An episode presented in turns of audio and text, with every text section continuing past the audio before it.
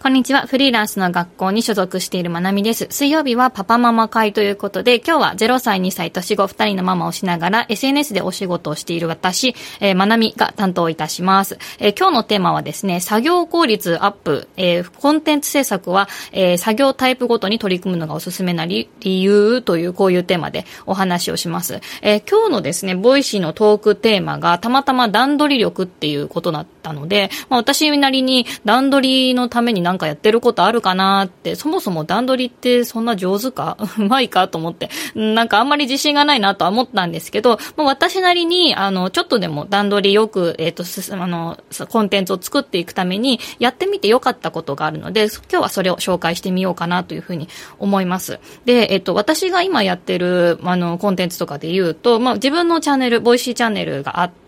で、それから、えっ、ー、と、インスタも、えっ、ー、と、やってますね。リールとか、えっ、ー、と、ストーリーズが今メインですけど、やってます。それから、まあ、あんまり更新頻度は高くないんですけど、YouTube とか、それからブログとかも持っていて、えっ、と、それぞれで、えっ、と、アフィリエイトだったり、PR だったりっていう収入につなげています。で、まあ、今、あの、結構子育てとかが、まあ、忙しいので、本当家庭の状況に合わせて、あの、SNS の更新頻度を調整したりだとかっていう感じで、まあ、結構省エネ気味にやってますね。で、まあ、娘がね、朝5時とかに起きてくるので、本当それより早く起きて作業をして、あとはもう娘と共存しつつやりっていう感じで、で、日中はもうすぐ1歳になる息子を自宅保育しながら、うん、やってます。で、本当に、うん、家事、育児の、タスクが多いので、もうほぼほぼ時間ないですね。で、まとまった時間は取れないので、その中でやってる方法になります。で、えー、結論から言うとですね、まあ、複数のコンテンツ制作は、作業タイプごとに取り組むのがおすすめですね。コンテンツごとではないっていうことをお話ししたいと思います。で、まあ、複数の SNS をやってる人とかで、まあ、中途半端になりがちでうまくいかないなって悩んでる人とか、まあ、こういうやり方もあるのかなって参考にしてもらえたらと思います。で、私の作業の仕方とか、こう、タスクリストをそもそも見てると、今日リール1本作るとかっていう書き方、あの、は絶対しないんですね。書き方っていうか、進め方はしないですね。リール1本作るとか、YouTube の動画1個作るとか、そういうふうには、えっ、ー、と、タスクリストには絶対書かないですね。で、えっ、ー、と、私の作業の進め方っていうのが、そもそも、なんか、ボイシー撮るついでに、リール用のアフレコ、音声を撮るとか、ボイシーの台本のメモを書いた後に、インスタのフィード投稿の文文章を作って YouTube の概要欄やるとか、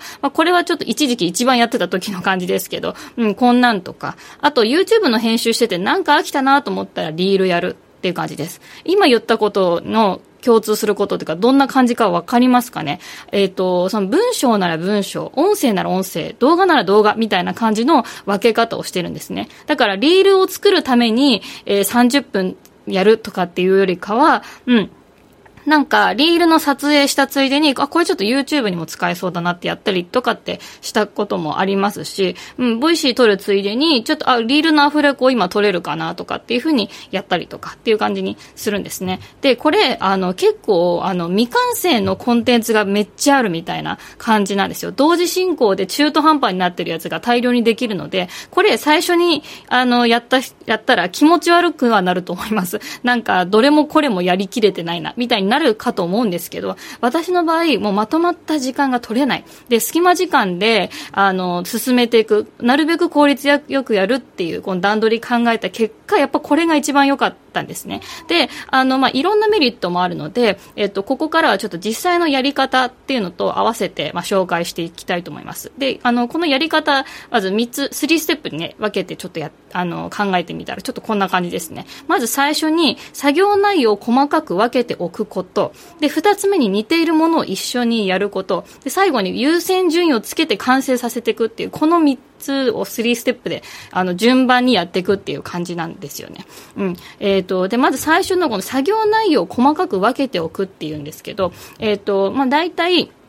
うん。あの、リールだったら、えっ、ー、と、リールの台本を作る、メモを作る、動画を撮影する、音声を収録する、動画を編集する、投稿作業っていうのが私だったらあります。リール作るって言っちゃうと1個のことなんですけど、これだと、えっ、ー、と、リールのメモとか台本を作るところから考えて、1、2、3、4、5、5つの段階があるんですよね。うん。リールだけでもこれだけのいろんなタイプの作業が入ってるってことです。で、私の場合、 Voicy だったら、ただ音声取るだけじゃんって思われるかもしれないんですけど、私はもうトークテーマとか、え、ー、と、この時期にこういう話したいなっていう、あの、日程とかスケジュールのところから始まって、放送のメモを作ったり、で、その後音声を、えー、実際に収録して、その後、え、ー、と、えっ、と、 Voicy のアプリにアップロードするときも、ちょっと概要欄とか URL どうしようかってやったりとか、そういうこともしてますね。だからやっぱりコンテンツ制作っていうのは結構いろんなタイプの作業とか、いろんな脳み脳みそのいろんな場所を使った、使わないといけないっていうことなんですよね。うん。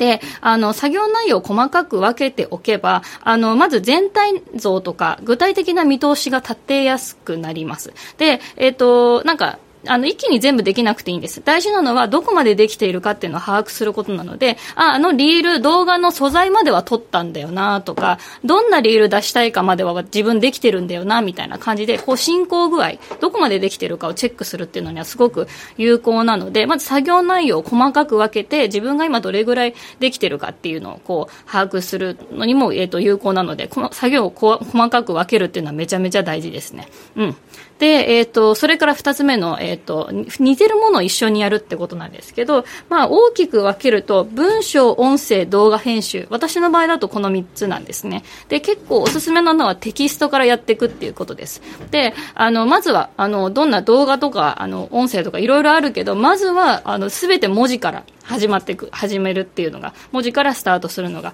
いいですね。で、あの、これはなんか、うん。まずは自分がどういう発信をしたいのかとか、どういう投稿を作りたいのかっていう言語化とか、まあこれは手帳にメモとかで書いてもいいし、スマホのメモアプリでも何でもいいです。で、キーワードは何なのか。で、タイトルを決めるとか、うん、大事ですね。私最近のだったら、なんだっけな、えー、っと、あ、リールで例えば、あの、あの、子育て中のママのご飯に革命が起きたみたいな感じで、えっ、と、ナッシュの宣伝したんですけど、うん、それとかも、えっ、ー、と、革命っていう言葉を使ってみようかなとか、うん。なんかリールとかだったらやっぱ最初の3秒で何言うかとか、何がテキストでバンと入ってくるかがすっごい大事なので、まあ、インスタのフィードとかだったら1枚目だし、YouTube だったらサムネとかですよね。この最初の部分でどんな言葉を使うかっていうことにもすごい関わるので、やっぱりテキストから入っていくのはおすすめですね。で、編集の段階で、でなんかこれ迷っちゃうのがもったいないですね。やっぱ手が止まるので、なんか、うん、この言葉がいい気がする、合わない気がするみたいな。まあ別に迷っても全然いいんですけど、やっぱ先に、えっ、ー、と、文章とかで、あの、考えておいたり、ある程度決めておく、仮でもいいので決めておくと、あと、あとあと編集がすごくスムーズになるなというふうに思います。はい。それからですね、優先順位をつけて完成させていくってことなんですけど、あの、私のこのやり方は、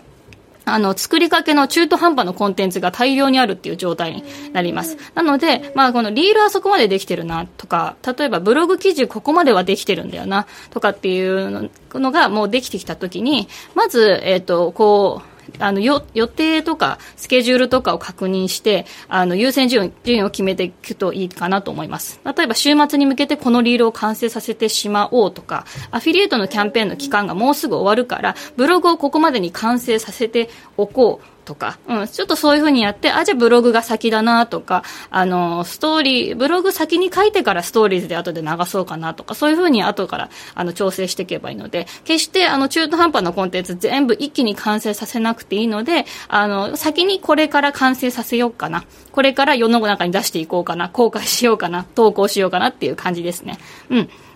そんな感じでね、やっていったらいいかなというふうに思います。で、えっ、ー、と、結構作りかけのコンテンツがあるって、あの、気持ち悪いので、作りきってしまいたくな、作りきってしまいたくなると思うんですね。なので、そういう意味でも作りかけのがいっぱいあるのはおすすめです。はい。というわけで、まあ、今日のテーマは複数のコンテンツ制作のえっ、ー、と、やり方にはなるんですけど、まあ、作業タイプごとに取り組むのがおすすめですよっていう話でした。で、まあ、作業内容を細かく分けておくこと、それから似ているものを同時にやること、それから優先順位をつけて完成させていくっていうこの3つのステップで、えー、ご紹介しました。まあ、人によって作業の進め方は様々ですし、あの、これが正解、これじゃないといけないっていう話ではないんですけど、私はこうまとまった時間が取れなくて悩んでた時に結構このやり方がハマったので、えー、今日紹介していました。まあ、中途半端なことがね、いっぱいあるのは全然、あの、OK かなって、ちょこちょこ毎日少しずつ進めていくことが大事だなというふうに思ってます。はい。で、今日の話はちょっと話きれないので、えー、後半私のチャンネルで話してます。先にネタバレすると、すべてのコンテンツは文章、テキストから入るのがおすすめだよっていうのの詳しい話です。よかったらこちらも遊びに来てください。はい、というわけで皆さん今日も一日頑張っていきましょう。最後まで聞いてくださってありがとうございました。